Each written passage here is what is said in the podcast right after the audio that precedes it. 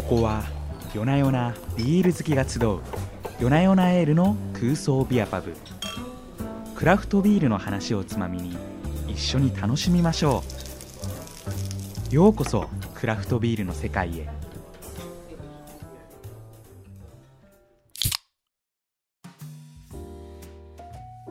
いらっしゃいませ。こんばんは。ここは夜な夜なスタッフをはじめビール好きが集まってビールの話をするビール好きによるビール好きのための空想ビアパブです、えー今夜もマスターは私木野健が務めさせていただきます、えーそれと今日は他にお客さんが。こんばんは、常連客のつんです。お聞きの皆さん、相席失礼します。つんこんばんは。こんばんは。はい。ということで夜な夜なスタッフのつんが来店してくれています。皆様と相席になりますがぜひご一緒に乾杯してあげてくださいよろしくお願いします。つん最近はどうお過ごしですか？最近はですねうん、ベランダでハーブを育て始めました。えー、ハーブっていうとちょっと欲張って、うん。とバジル、うんうん。大葉、うんイタリアンパセリ、うんうん。ローズマリー、うん。あとなんか3種類ぐらいを、欲張りましたね、はい育てております。さて本日は私たちのビール水曜日の猫をより奥深く堪能していただくためにマスターの私があなたの一杯をガイドさせていただきます。ぜひお手元に水曜日の猫をご用意いただき一緒に飲みながら聞いてくださいね。お話しする順番は1水曜日の猫の簡単なご紹介。2夜な夜な流本格ビールテイスティング。3水曜日の猫に合うおすすめおつまみ。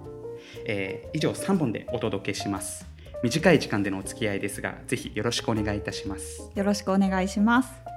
それでは早速なのですが一旦ね乾杯しましょうかはい、ぜひしましょう。待ちきれなかったです。マスター、あの私の分の水曜日の猫もお願いしてもいいですか？はいもちろんでございます皆さんもビールの準備はよろしいでしょうか？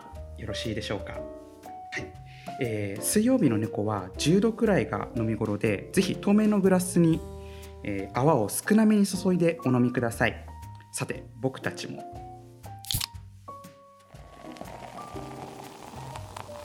そーっとそーっと。はい。それでは。美味しそうですね。美味しそうですね。はい。それでは一緒に水曜日の猫を楽しみましょう。乾杯。乾杯。美味しいですね。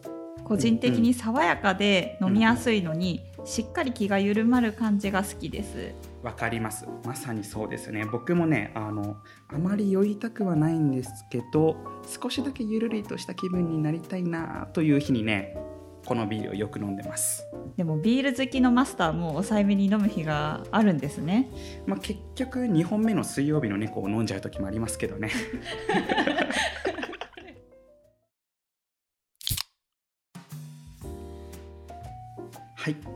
それでは早速解説に入ります。まずは1水曜日の猫の簡単なご紹介をさせていただきます。水曜日の猫は私たちヤッホーブルーイングから2012年に発売されたビールです。爽やかで優しい味わいのビールでしてビールの苦みが苦手な方でも飲みやすいんじゃないかなと思います、えー週半ばでもゆっくり気ままに飲んでほしいといった思いから、えー水曜日の猫と名付けました。水曜日っていうところが結構特徴的ですよね。うんうんうん。で、えービール自体の話をすると水曜日の猫はベルジャンホワイトエールというビアスタイルのビールです。ベルジャンホワイトエールはベルギーで古くから作られていた伝統的なビアスタイルです、えー小麦を使用することとハーブやオレンジピールオレンジの皮ですね。これらを副原料として用いることが特徴ですね。ちなみにベルジャンホワイトエールを略してベルジャンビットということもあります。ちょっとこなれた感じを出したいときはぜひ使ってみてください。ベルジャンビット使います。ベルジャンビットですね、はい、ぜひ使ってみてください。はーい。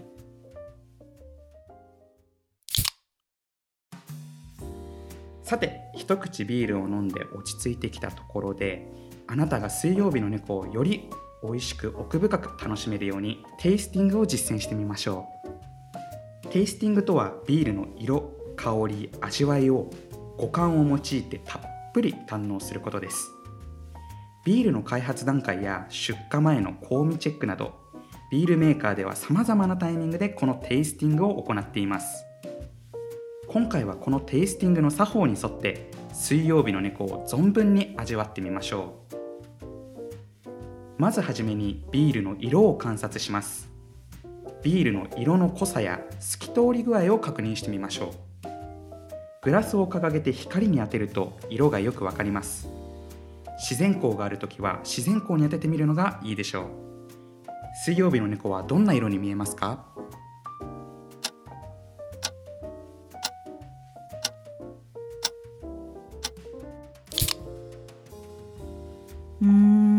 綺麗な黄色ですかねに見える気がします。まさしくその通り。水曜日の猫は綺麗に透き通った薄い黄色です。ビールの液体の色には材料となるモルトの量や種類が大きく作用しています。このビールに使用しているピルスナーモルトと小麦、えーこれらどちらもが色が薄いのでこのような色合いになっています。少し専門的な表現をするとストローつまり、えー麦わら色ですね。と言ったりします。色を見たら次は香りを確認します。グラスの縁に鼻を当てグラスを傾けスーッと香りを嗅いでみましょう。ちなみに香りを感じづらい時はグラスを少し回してビールを揺らすスワリング。これをしてみたり手をグラスに当ててビールを温めてみると香りが感じ取りやすくなることもあります。また改めて新鮮に香りを楽しみたいという時は自分の衣服の匂いを嗅ぐと嗅覚がリセットされたりします。水曜日の猫はどんな香りがしますか？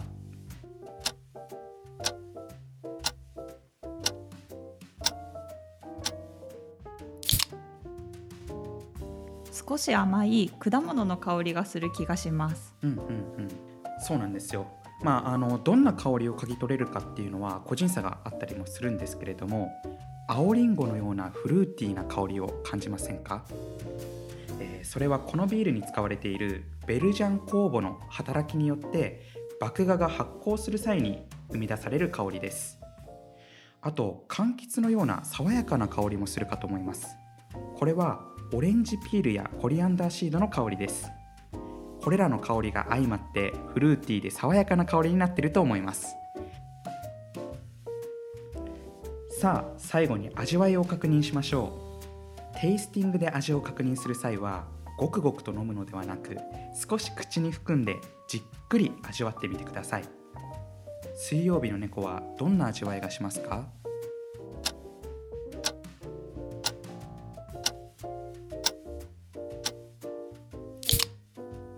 改めて集中して味わってみるといつもとまた違ってちょっと感じる部分があるかもです。あんまり苦くない感じですかね。うんうんうんうん。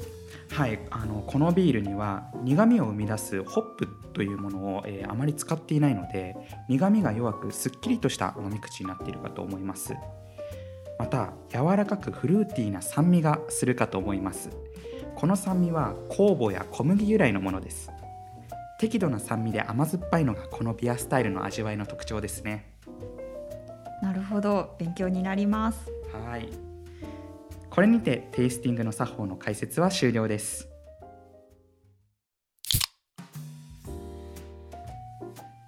最後に水曜日の猫に合うおすすめのおつまみを紹介します。マスターのおすすめ気になります。お願いします。ありがとうございます。じゃあ2つくらい紹介しますねありがとうございます。えっと水曜日の猫は爽やかで柔らかい味わいなのでおつまみもねあの味が強すぎないものがおすすめになります。うんうんうんということで私の水曜日の猫におすすめのおつまみはパイナップルのドライフルーツです。うんうーん。あまりねピンとこないかもしれませんけれども、えー、とパイナップルのドライフルーツこれね爽やかな甘みがね水曜日の猫の味わいにすごくマッチするんですよ。個人的にこれが一番好きでねずっと布教してるんです。なるほど。ドライフルーツって言って結構なんかレモンとか手出しちゃうことが多いんですけど、うんうん。パイナップル合うよって言われると買いたくなりますね。うんうん、そうなんですよレモンとかもねきっと合うかなと思うんですけれども、うんうんうん。僕もねいくつかドライフルーツ家にストックしていてでこういくつか食べ比べる中でパイナップル一番合いましたね。あとそうだそうだ、えー、と冒頭でツンが、えーベランダでハーブを育ててるって言ってましたけれども、うんうん。それで言うと、えー白魚を、えーハーブを乗せて白ワインで蒸したような料理も水曜日の猫にすごく合うと思います。おしゃれだしでもなんか簡単そうな感じですね。うんうんもうあの料理工程としてはそんなに難しいものではないんですけれども見た目もおしゃれだし香りもいいし味わいもねすごい合うのでぜひ試してみてください。いやめちゃくちゃ使い道困ってたので試してみます、はいたくさん作ってあげてください。食べます飲みます。はい。あちなみに、うんうん。私のおすすめも一応紹介するとあのズボラなので冷やしトマトにレモンと塩っていう組み合わせがおすすめになってます。いやいいじゃないですか。爽やかで合いそうですねさっぱりしてて。それではこれにて水曜日の猫の音声ガイドを終了します。